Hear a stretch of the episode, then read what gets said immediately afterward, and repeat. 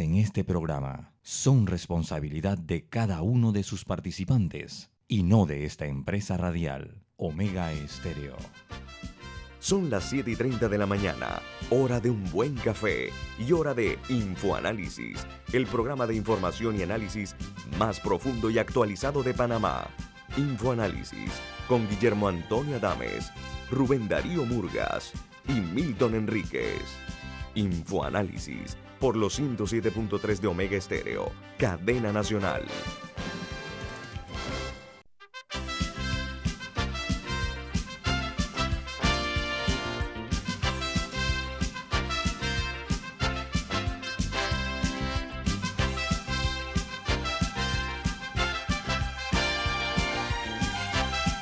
Hola, buen día a todos. Esto es Infoanálisis, un programa para la gente inteligente. Hoy es 4 de enero del año 2022 y agradecemos que nos sintonicen y estén con nosotros en los próximos 58 minutos de noticias, análisis e información aquí en ese programa que es presentado por por Café Lavazza, un café italiano espectacular que usted puede conseguir en los mejores supermercados solicitaron en los mejores restaurantes y también pedir servicio a domicilio y que ahora tiene variedades como el café vigoroso, la cápsula de vigoroso o el delicato lungo, café lavazza, café para gente inteligente y con buen gusto, presenta Infoanálisis.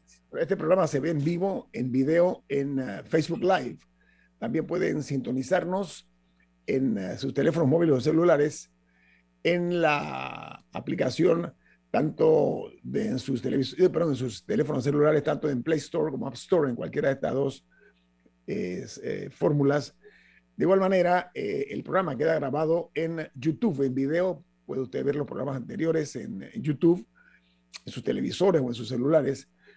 y en, además de eso, en Tuning Radio también, obviamente a través de la frecuencia de Omega Estéreo a nivel nacional. Vamos a dar inicio a las notas que hacen primera plana en los diarios más importantes del mundo. Comenzamos, perdón, en los Estados Unidos, porque el fiscal general de Nueva York confirmó que citó al expresidente Donald Trump y a sus dos hijos mayores, de nombre Ivanka y Donald Trump Jr., exigiendo eh, su testimonio en una investigación sobre el negocio familiar. Y eso se veía venir, ya un hecho que han sido citados. Mientras en Chile, las autoridades sanitarias anuncian que reactivarán una eh, asistencia pública eh, privada, público-privada, tras el preocupante alza en los casos de coronavirus. La decisión surge del aumento de los casos, ya que podría impactar en las, eh, en las necesidades de camas de hospital y de unidades de cuidados intensivos. Los próximos días eh, se está previendo este tipo de situación. Ayer en Chile se registraron 1.005 casos nuevos, los cuales eh, también se añadió 11 personas fallecidas. Chile tiene una suma importante de personas infectadas, 1.811.297 casos y 34.173 fallecidos. El Reino Unido se descubrió que el millonario pedófilo Jeffrey Epstein le pagó 500 mil dólares a la supuesta víctima del, príncipe Andrés de Inglaterra. Eh, esta joven tenía 17 años cuando fue presentada al, príncipe Andrés, que ahora la, la, señora ahora tiene 38 años. Ella declaró que la amante de Epstein, que se llama Ghislaine Maxwell, la obligó a tener sexo con el tercer hijo de la reina Isabel II. Mientras eh, se pero, anunció... ¿Ah? Pero algo importante en ese caso, que es eh, lo que buscaba la defensa de, del príncipe Andrés con, con, forzar que se hiciera público el acuerdo, uh -huh. es que hay una, hay una, una de las líneas Cláusula. del acuerdo, una de las cláusulas, uh -huh. indicaba eh, que ella se comprometía a no demandar a otros posibles eh, agresores, defendants, en este caso. Mm. Entonces de eso se está agarrando la defensa del el príncipe Andrés para solicitar eh, que, se, que el caso sea, que el caso, que el caso ya quede en nada, pues que se archive. Pero habría que qué dice el juez también. Oiga, se registra una veintena de muertos tras combates entre el Ejército de Liberación Nacional, el ELN, y la disidencia de las FARC. Esto ocurrió en la frontera de Colombia con Venezuela. En los estudios preliminares que se han hecho en Estados Unidos, Sudáfrica y Holanda, que muestran cómo el sistema inmunológico de vacunados e infectados resiste el Omicron y puede estar eh, evitando casos más graves de la COVID-19. Mientras en México, las remesas de este país alcanzan un nuevo récord en el mes de noviembre. Se esperan, o, perdón, han superado los 50 mil millones de dólares. El Banco Central de México ha informado que los ingresos que envían los mexicanos en el exterior sumaron en noviembre, solamente en noviembre, 4.665 dólares, significó un aumento anual de 37.7%. En Perú es la economía con crecimiento más sólido de Sudamérica. Perú se perfila como tal para el año 2022. Es además, según la CEPAL, la nación más fuerte en América Latina con 4,4%. En cuanto a la COVID-19, en Perú ayer se registraron eh, los siguientes eh, números. 3.040 nuevos casos de coronavirus y 17 fallecidos en las últimas 24 horas. Ellos, en términos totales, eh, contabilizan 2.304.180 personas están siendo víctimas de la COVID y 202.768 muertos. Los diarios de los Estados Unidos, los tres principales, titulan de esta manera.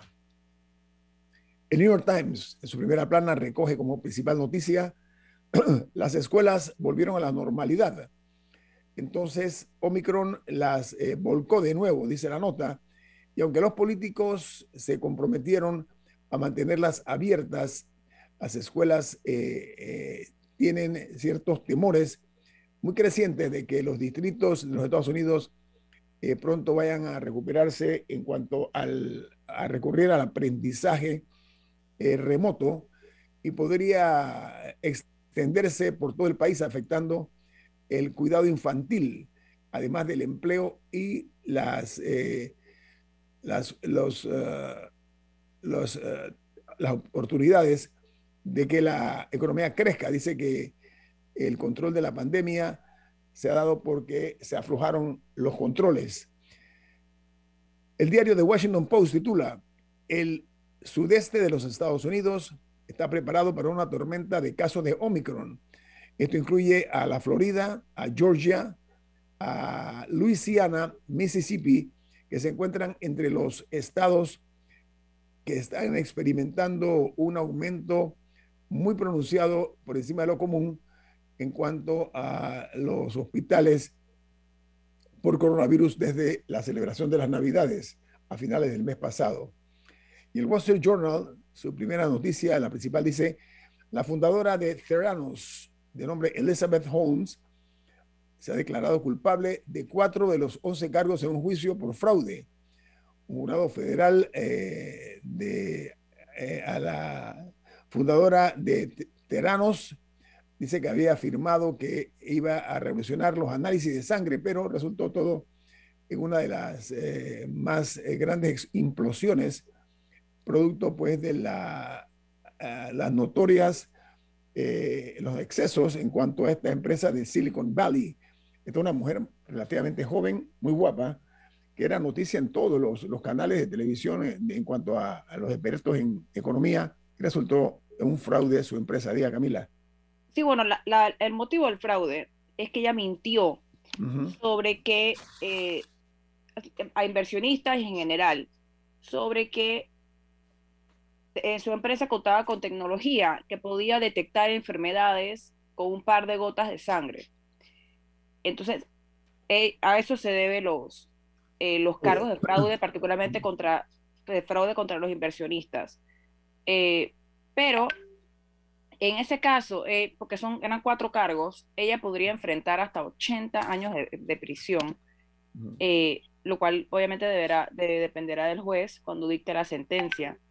Pero, pero es un caso muy importante por el perfil de la persona que en este caso fue condenada.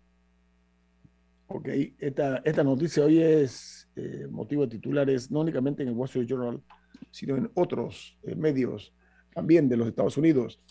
Eh, continuamos con los diarios internacionales. Dice que en Argentina, perdón, los casos positivos están al alza en cuanto a la tercera ola que está sacudiendo Argentina por la COVID-19. Eh, la nota añade que la positividad llegó ya al 47% y que ayer se registraron 41 muertos y 44.396 nuevos casos de COVID-19 en Argentina. Ya suma 5.739.326 casos positivos y 117.245 fallecidos. Una noticia importante es que dice que 45 eh, pasajeros de un crucero que estaba en Italia dieron positivo. Miren ustedes, el tema de los cruceros es hoy noticia. ¿Por qué razón? Porque además de los 45 eh, viajeros en este crucero de Italia, en la India impidieron eh, el desembarco de un crucero por un brote de la COVID-19. Y en Portugal más de 3.000 personas desembarcaron por un brote de coronavirus en un crucero. Están los cruceros, hay que tener mucho cuidado con el tema de los cruceros. Está siendo sacudidos por la COVID-19. Y en Colombia, en el año 2022, el regreso a, las, eh, a los colegios es un hecho. Dicen las autoridades que no habrán más restricciones de aforo. Calificó el Ministerio de Salud y de Educación la medida como eh, muy positiva y que se aplicará a todo el sector, desde los eh, colegios hasta las universidades colombianas. Mientras en Costa Rica, la mayoría de los ticos eh, rechazan la restricción vehicular nocturna porque añaden que no ayuda a frenar los contagios de la COVID-19. y en Uruguay, en ah, el área de Punta del Este, uno de los sitios turísticos más atractivos de ese país sudamericano, se registraron filas de hasta tres cuadras llenas de turistas para eh, agendarse para la vacuna anti-COVID-19. Yo vi las playas, la foto de las playas y después un video, estaban repletas en este hermoso sitio de turismo uruguayo. Y en Guatemala, el Ministerio de Salud prevé eh, un repunte exponencial los casos de COVID-19 eh, producto de las aglomeraciones de fin de año y las posibilidades de que el Omicron ya está en Guatemala. Esas son las, las eh, principales informaciones internacionales. No sé usted, Camila, si tiene algo.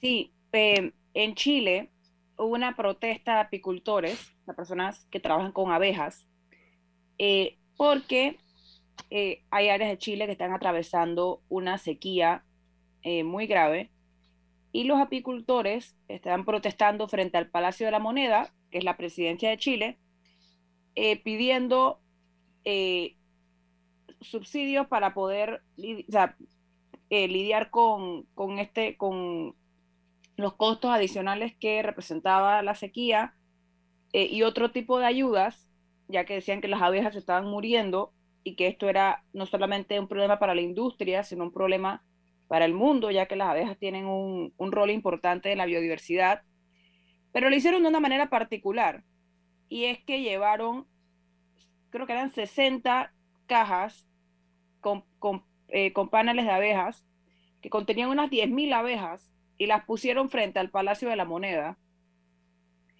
Eh, y esto obviamente generó un problema porque hay abejas que se salieron y había preocupación de que podían lastimar a, los transeúntes, a las personas que pasaban por ahí. Eh, porque incluso hay personas que son letalmente alérgicas a las abejas. incluso cuando los policías intentaron mover las cajas, que contenían eh, estas miles de abejas. Hubo siete oficiales de la policía de Chile que sufrieron eh, picaduras de las, de las abejas, lo cual generó críticas de, por parte del ministro de Agricultura, eh, que decía que si bien se le ha estado dando ayuda a comunidades que, que han pasado dificultades con a unas 20 comunidades por meses debido a la sequía, que ellos, al hacer esta protesta de esta manera, eh, pues estaban un poco poniendo en peligro al público. Pero por eso quería comentar la, un poco la, la, creatividad de la protesta, para bien o para mal, eh, lo distinta. Muy bien, gracias Camila. Bueno, vamos al corte comercial. Esto es Info Análisis, un programa para la gente inteligente.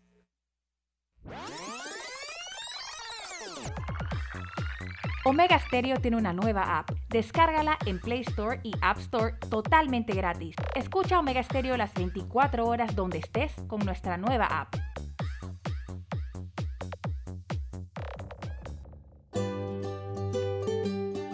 En la vida hay momentos en que todos vamos a necesitar de un apoyo adicional. Para cualquier situación, hay formas de hacer más cómodo y placentero nuestro diario vivir.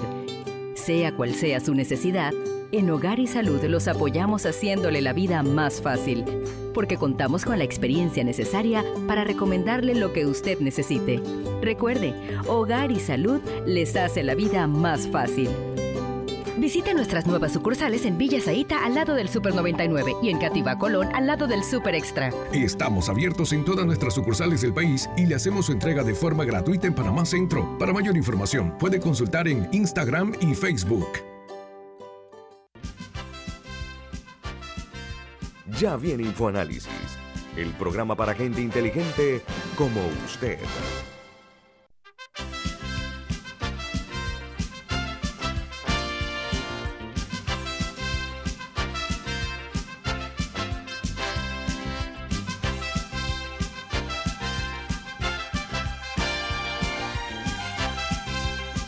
Milton Enríquez, usted tiene un mensaje para nuestros oyentes. Así es es un mensaje de Banco Aliado. En Banco Aliado te acompañamos en tu crecimiento financiero. Ahorra con tu cuenta Más Plus, mejorando el rendimiento de tus depósitos. Banco Aliado, tu aliado en todo momento. Visita la página web de Banco Aliado en www.bancoaliado.com y también Puedes seguir a Banco Aliado en las redes sociales como arroba Banco Aliado. Banco Aliado, tu aliado en todo momento. Bueno amigos, eh, nos da muchísimo gusto hoy eh, tener como invitada en este programa a la licenciada Itzel de Hewitt. Ella es coordinadora de vacunación del Ministerio de Salud y tiene que ver con el programa ampliado de inmunización que se conoce como el PAI. Eh, que ayer, a propósito, licenciada Hewitt, bienvenido aquí en Infoanálisis. ¿Cómo está? Muy bien, muchas gracias por permitir que el Ministerio de Salud llegue a los hogares panameños. Oiga, se dio a conocer que ya van más de 6.300.000 personas eh, que han recibido dosis de la vacuna de la COVID-19, ¿correcto? Eh, bueno, no personas, dosis. Perdón, dosis. Sí, sí, en ese sentido nosotros podemos indicar que para nosotros eh, nos honra poder transmitir a través de su canal que en el día de hoy nosotros tenemos más de 90 mil 300 panameños vacunados con primera dosis. Y tenemos por 100 mil habitantes. Y tenemos más de 81 mil panameños vacunados con segunda dosis por 100 mil habitantes. Eso nos indica que Panamá ha estado haciendo la vacunación de manera correcta. Ha llegado a quienes tenía que llegar. Sin embargo, nosotros estábamos presentando una dificultad que teníamos el Delta, inició el Omicron y la población comenzó a bajar la demanda de población para vacunarse. ¿Qué hicimos? Este, el señor presidente transmitió bajar el intervalo de seis meses a tres meses. A partir del 22 de diciembre al 31 de diciembre, hemos tenido un boom y se han aplicado más de 106 mil dosis de refuerzo en este tiempo nada más. Pero el gran plus ha sido que se han vacunado más de 5 mil panameños que no se habían puesto ni siquiera la primera dosis. Y para nosotros, en vacunas, eso es maravilloso. Hemos tenido 5 mil personas que han iniciado su esquema de vacunación. Ahora, en ese sentido, usted menciona que son personas que no tenían ninguna dosis. Ni una. Pero son nuevos vacunados. pero eh, recuerdo haber escuchado una preocupación de las autoridades de salud hace semanas de que había, y el número que recuerdo haber escuchado era unas 300 mil personas que se habían colocado la primera dosis, pero nunca habían regresado por la segunda, por lo que contaban con un esquema de vacunación incompleto. ¿Qué se está haciendo para, para, para ayudar a esa eh, población a completar su esquema? Bueno, precisamente de esos 300 mil que solamente se habían puesto una sola dosis, 9 mil acudieron del 22 de diciembre al 31 a aplicarse su segunda y 945 a aplicarse tu tercera.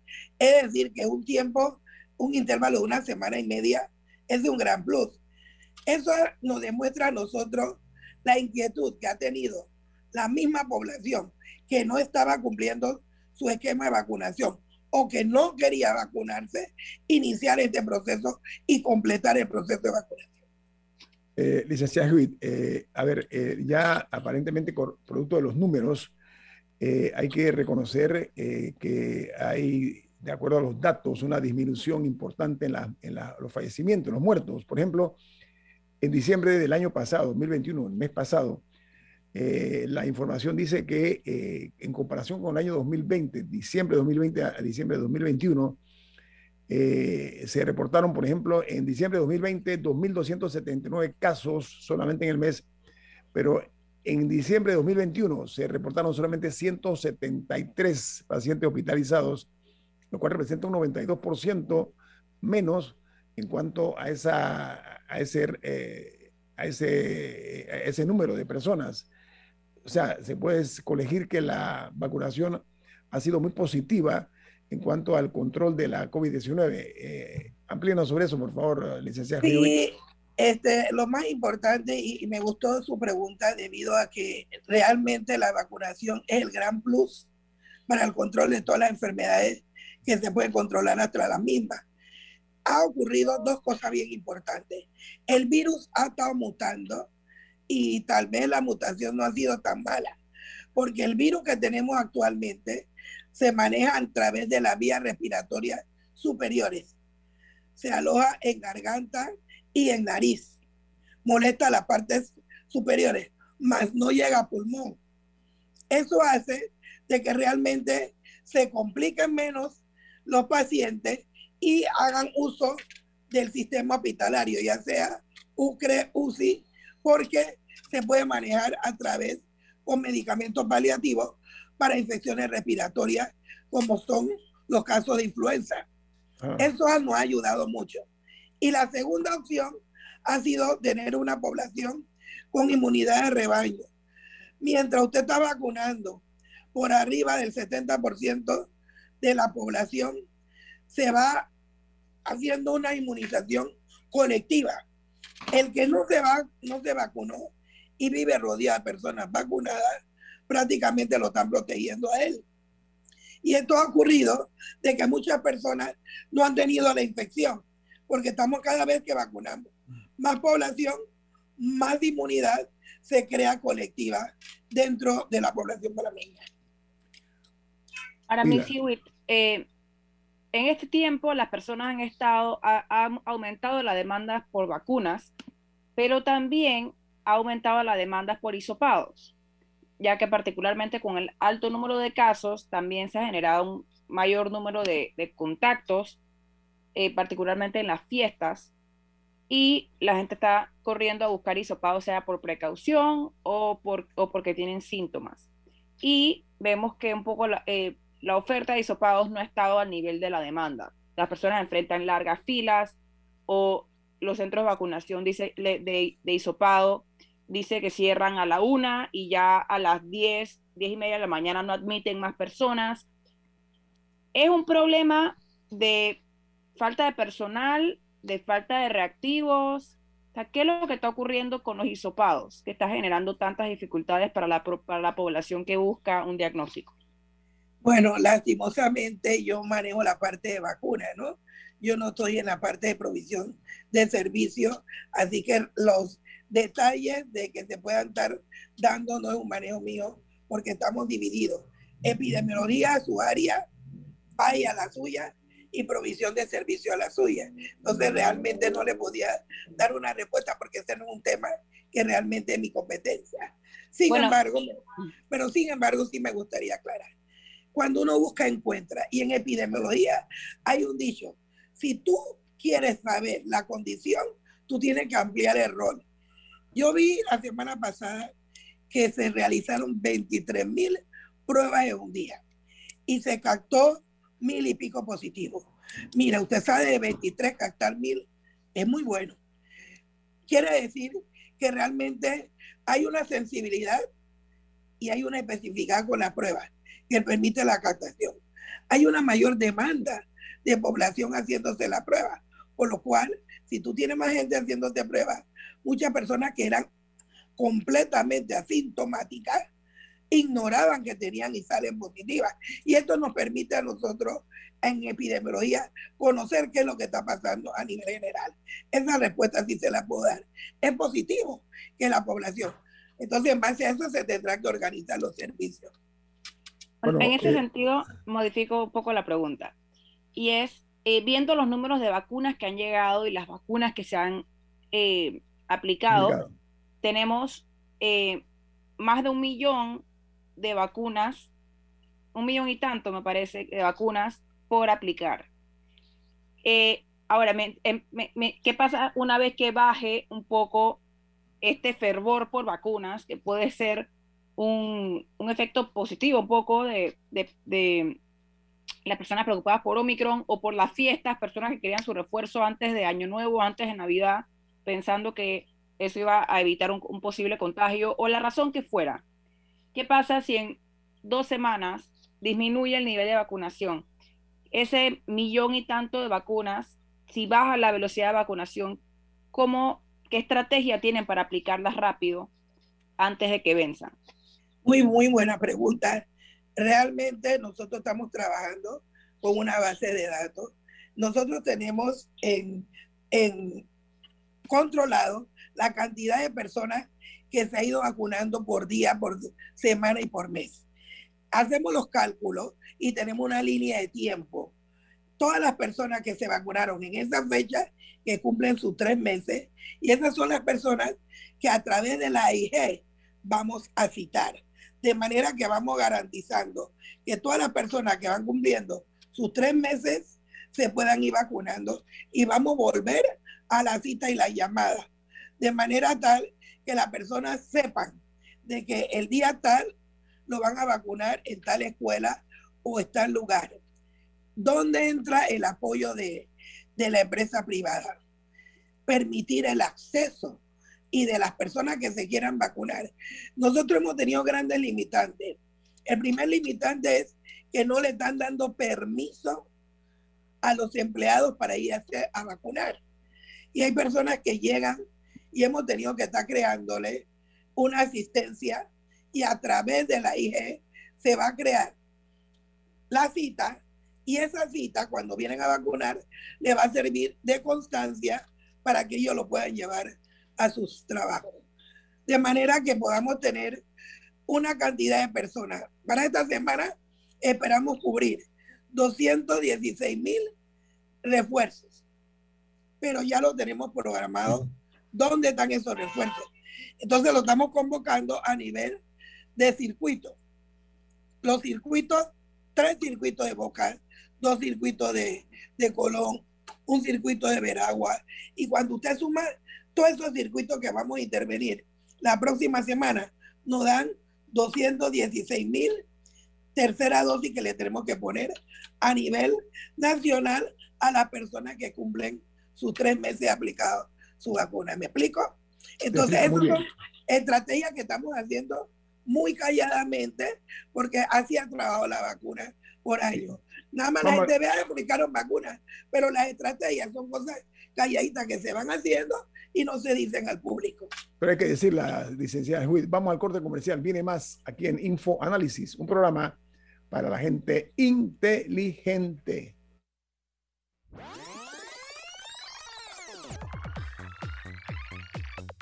Omega Stereo tiene una nueva app. Descárgala en Play Store y App Store totalmente gratis. Escucha Omega Stereo las 24 horas donde estés con nuestra aplicación 100% renovada. Inundado de papeles en su oficina. Gasta mucho tiempo buscando documentos y archivos. En Solutexa digitalizamos los documentos de su empresa y le proporcionamos un software poderoso y fácil de usar para que pueda organizar y encontrar esos documentos escaneados. Llámenos al 209-4997 para un demo sin compromiso. Solutexa, expertos en digitalización y gestión documental.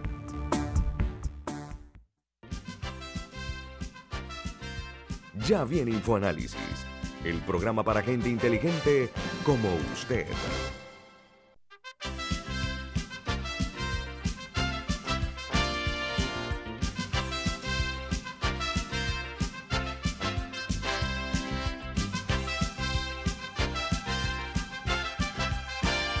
Lo distingue con su participación esta mañana la licenciada Iselda Hewitt. Ella es la coordinadora de vacunación del Ministerio de Salud, Don Milton. Sí, eh, muy buenos días, Itzel, y muchas gracias por acompañarnos.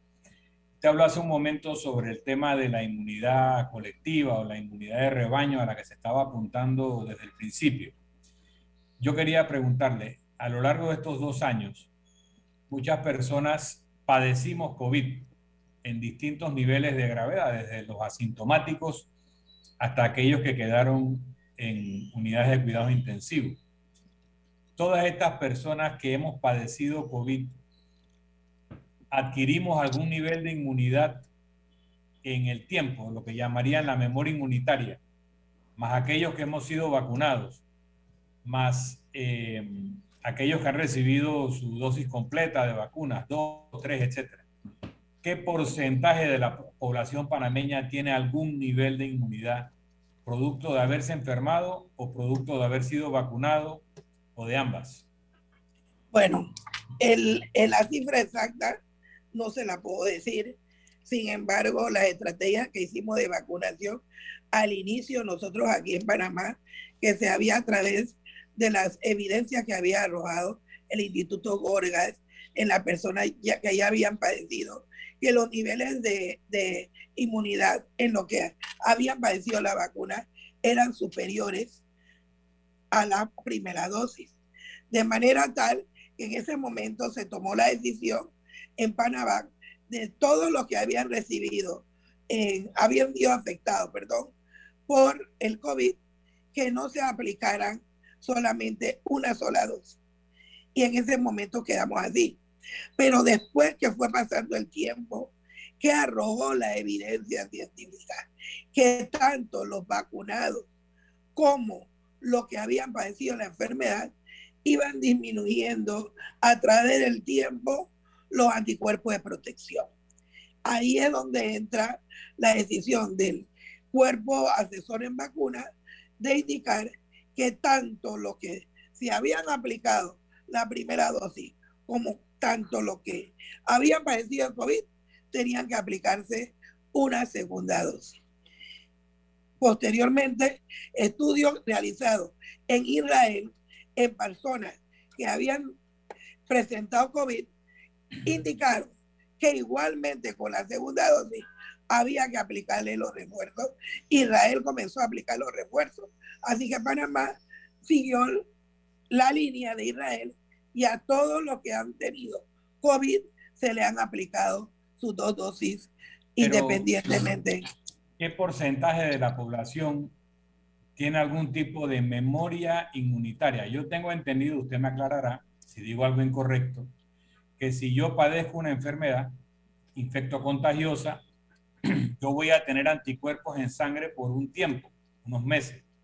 Luego desaparecerán los anticuerpos en sangre pero mis células T conservarán una memoria inmunitaria que al momento de ser infectado nuevamente empezarán a producir anticuerpos.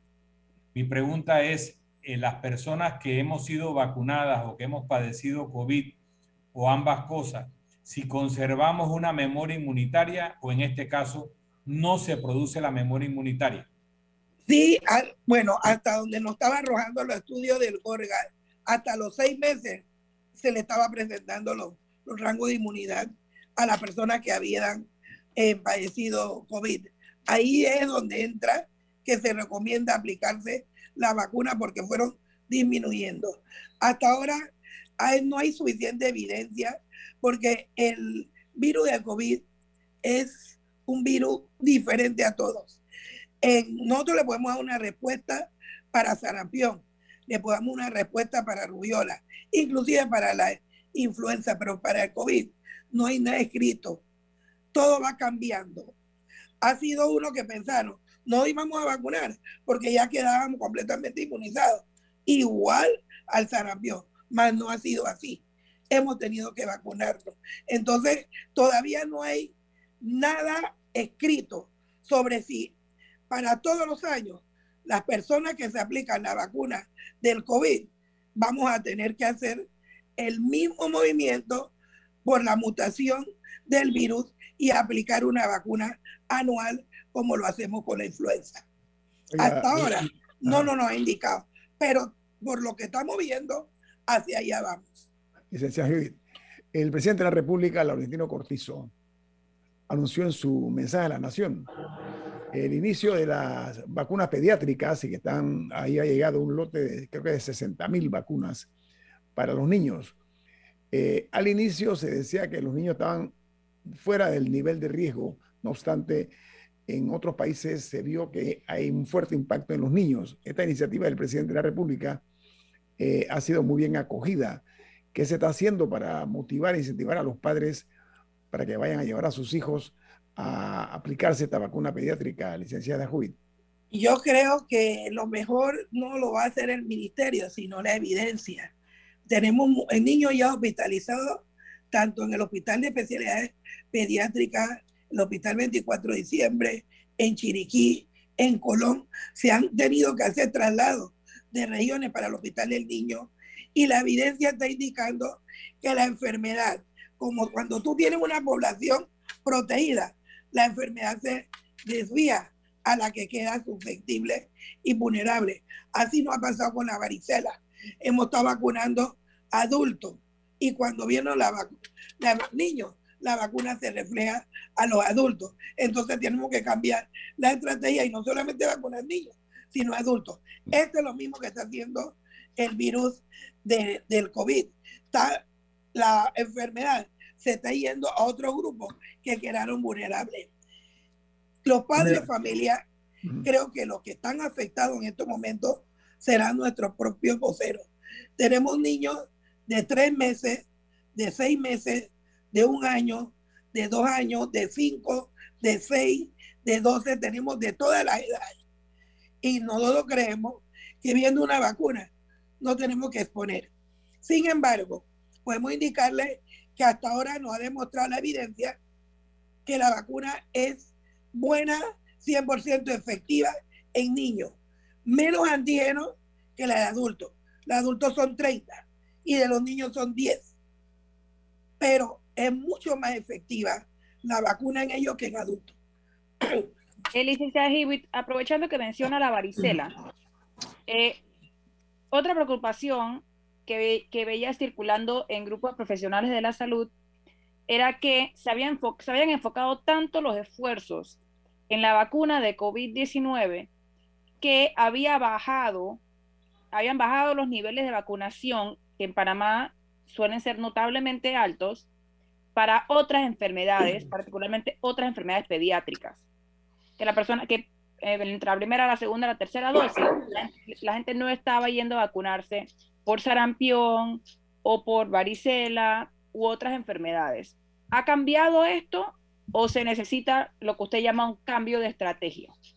Bueno, sí, sí ha ocurrido. Ha ocurrido por muchos factores.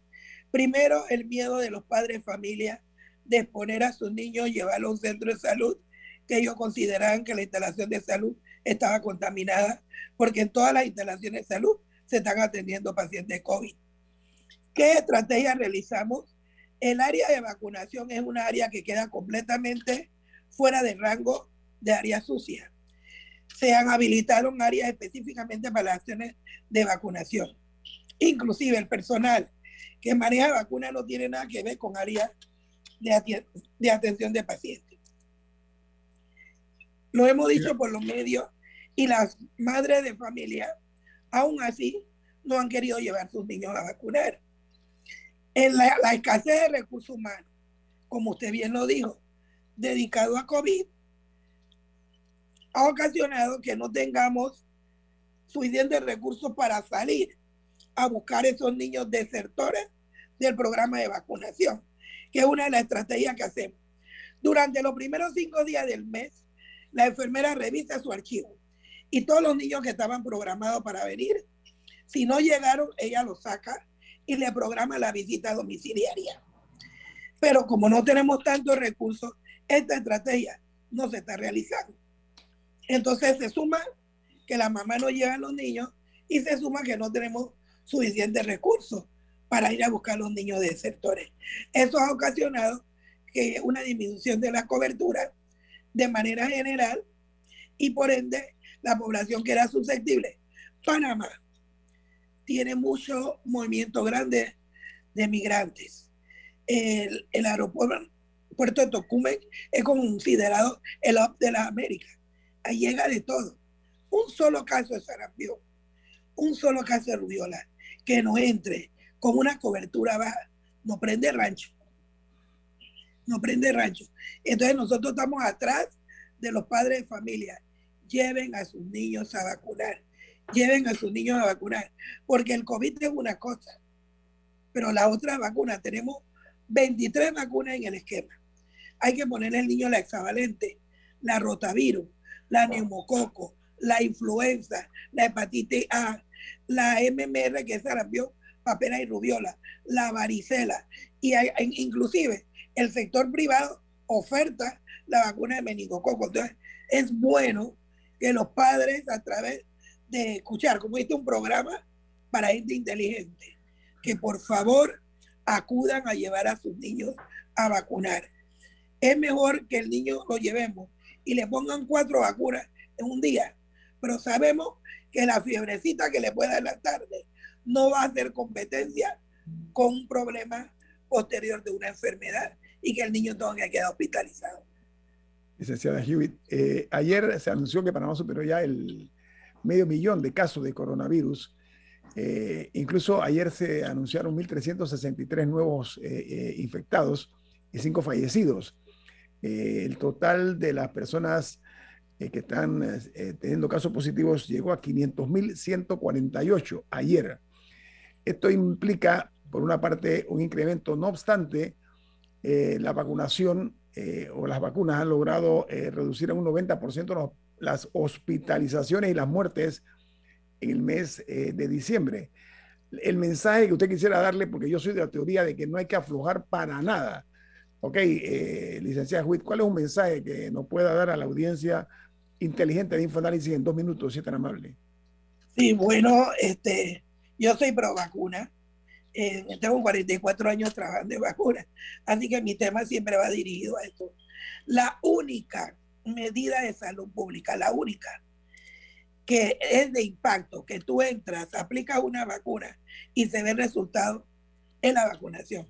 Es la única medida de salud pública después del agua potable que controla y mantiene calidad de vida en la población para mí Y quiero dar un mensaje con un ejemplo. Panamá es uno de los pocos países de América Latina que tiene un esquema de vacuna para el adulto mayor. El único. El adulto mayor en Panamá se pone desde influenza a todas las donde un poco anual y la TDAP. Panamá no tiene casos de tétano adquirido en adultos, porque nosotros hemos hecho campañas dirigidas al adulto. ¿Qué pasa? La pirámide de Panamá está completamente invertida y ya se está ensanchando en, sus, en la punta. ¿Qué ha ocasionado esto? Estamos en una transición demográfica, donde tenemos el adulto mayor que vive, vive mucho más. Y nosotros en nuestro análisis para gente inteligente hemos indicado que el mejor indicador que ha ayudado a mantener la calidad de vida en la población de adulto mayor es la vacunación.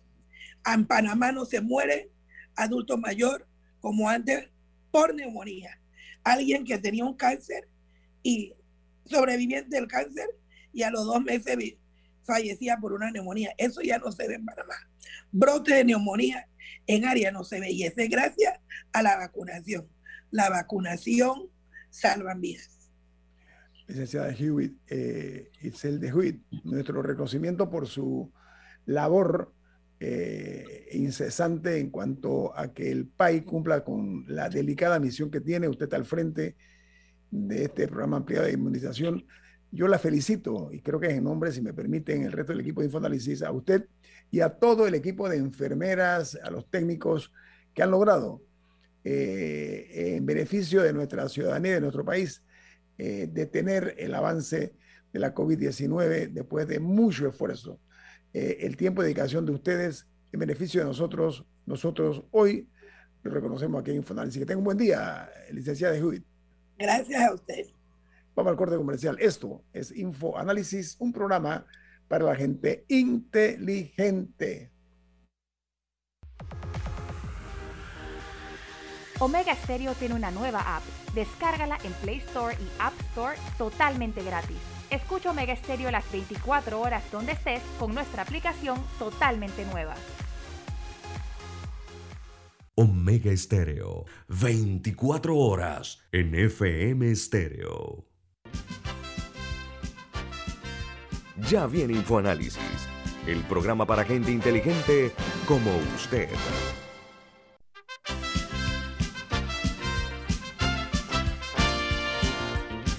Amigos, eh, en Panamá la justicia está sentada en el banquillo de los acusados por ineficiencia, por complacencia, por falta de actividad, eh, por ser eh, una carga de opacidad plena, por la falta aparentemente de interés en quienes están al frente de algunos cargos, operadores de justicia. Ha ocurrido y se ha marcado un hito histórico porque ayer se dio inicio con todo respeto, a un matriarcado en la Corte Suprema de Justicia. Ha llegado la paridad tan ansiada a la Corte Suprema de Justicia en este año 2022, un buen inicio de año, porque eh, ya se dio el caso de que eh, estas magistradas eh, se encargarán de darle un giro a lo que ha sido el comportamiento y la efectividad de la justicia en Panamá. Ese es uno de los principales retos. Eh, el presidente de la República les ha dado un aporte de 15 millones, un apoyo de 15 millones para poner en marcha la carrera judicial, que es una de las, de las eh, irresponsabilidades de administraciones anteriores que no han pasado a dar ese o no dieron ese paso importante de implementar la carrera judicial y tenemos un número importante de jueces, etcétera, que están en nivel de interinidad y en muchos casos es el dedazo el que se impone y no la calidad de la preparación de los operadores de justicia. Ayer, la magistrada María Eugenia López fue electa presidente de la Corte Suprema de Justicia eh, y esto eh, ha traído pues esta buena nueva y que hay dos nuevas magistradas, que son María Cristina Chen Estanciola y Miriam eh, Yadira Chen Rosas, que tomaron también posesión. cuando hablo de matriarcado lo digo con respeto acostumbrado, pero sí eh, puede eh, representar nuevos días para la justicia en cuanto a los fallos de la, de la Corte Suprema del, del, órgano judicial. Milton, ¿qué opinión le merece esta decisión? Bueno, a mí me parece muy interesante. No es la primera vez que una mujer preside la Corte Suprema de Justicia. Ya lo ha sido Marisol Reyes de Vázquez, Graciela Dixon, Mirza Franceschi de Aguilera, probablemente dejado por fuera alguna otra magistrada presidenta. Pero sí es una corte con una composición eh, femenina significativa. Creo que. 5 a 4, Milton, 5 a 4. 5 mujeres, 4 hombres. hay mayoría femenina, que creo que eso sí es la primera vez que tenemos esta sí, situación. Primera vez. Primera vez eh, felicitaciones al presidente Cortizo, al presidente Varela, que en las últimas designaciones han hecho una, un énfasis en magistradas mujeres en las candidaturas que presentaron a la Asamblea Nacional. Esto sí puede dar un giro a, la justicia eh, por la trayectoria profesional de los integrantes de la Corte Suprema, sobre todo las magistradas, y por esa, por lo menos yo tengo esa impresión, de que las mujeres profesionalmente tienden a ser más íntegras que los pares varones en la misma carrera, eh, sobre todo en el servicio público. Así que eh, creo que son pasos importantes. La magistrada eh, López ha sido la responsable de la implementación del sistema penal acusatorio. Esa experiencia ojalá la impulse a ser extensivo el régimen de oralidad para el proceso civil que tiene un antecedente no solo en el sistema penal acusatorio, sino en el sistema marítimo, ¿no? de la justicia marítima que es oral y que es una justicia más bien del ámbito civil. Así que estos cambios en la Corte Suprema, tanto por los nuevos integrantes o las nuevas integrantes, como por la presidencia de la Corte de la magistrada López, deben dar paso a a una aceleración en el proceso de modernización. Creo que dentro de la promesa del discurso, mayor transparencia y, eh, por lo tanto, mayor satisfacción de parte de la ciudadanía con el servicio de justicia.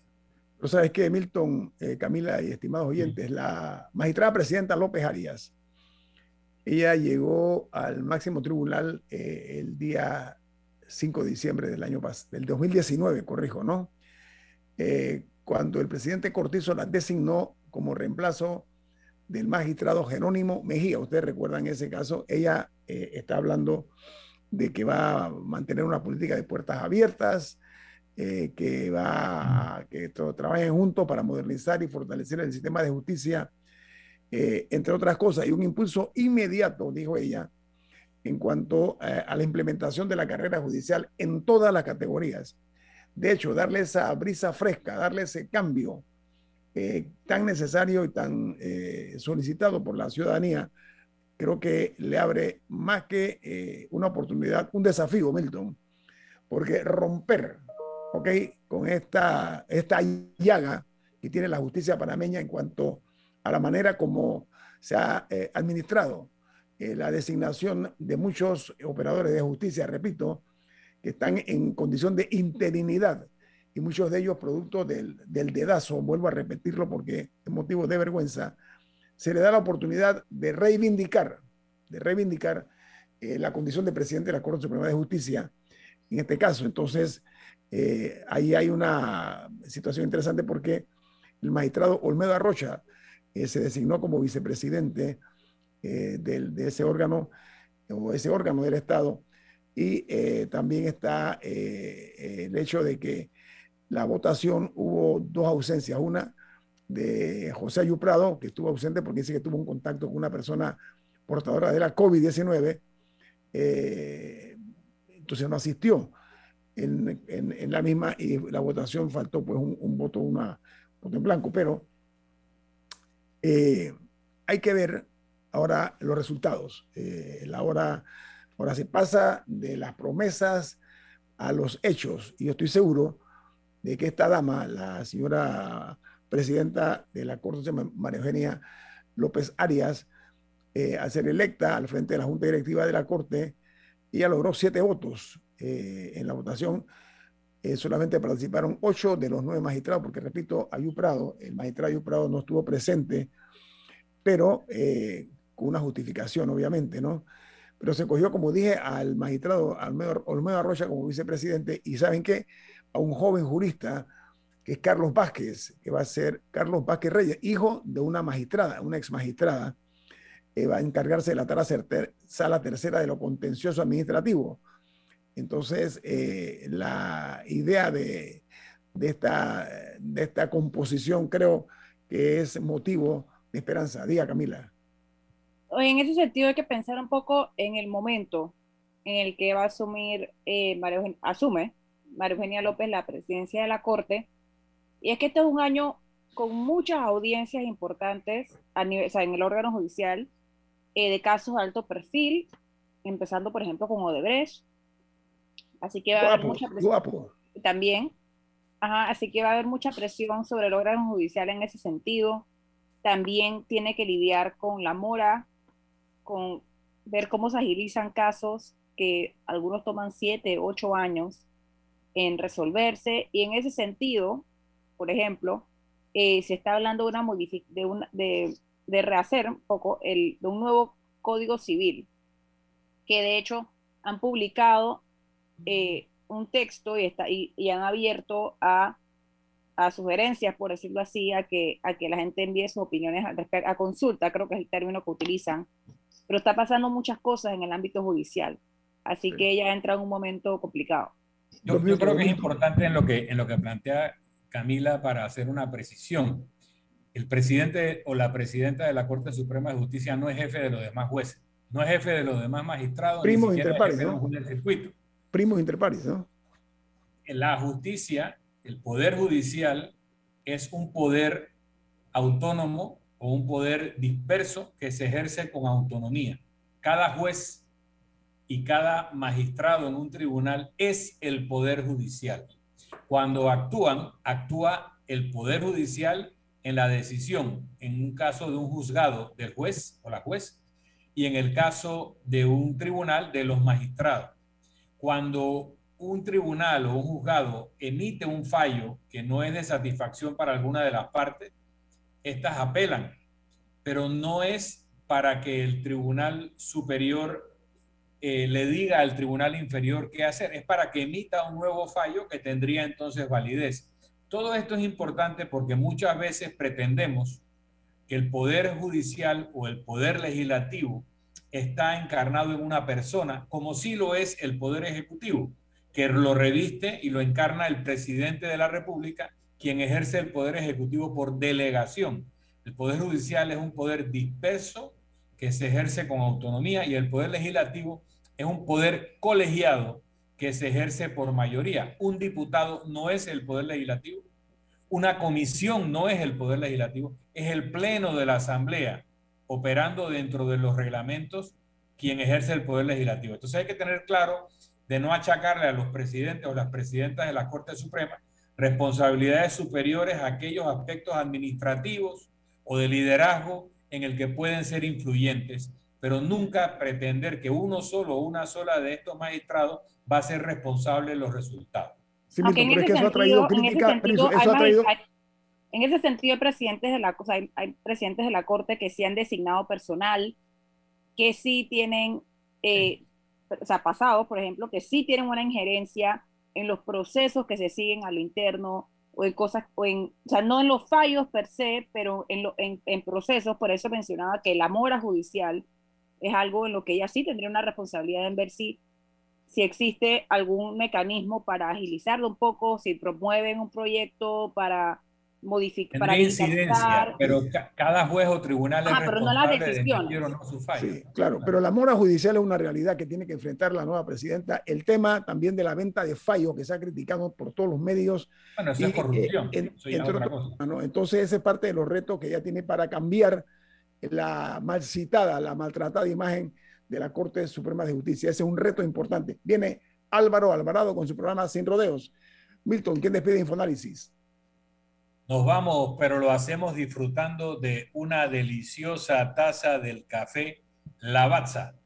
Café Lavazza, un café para gente inteligente y con buen gusto. Despide Infoanálisis.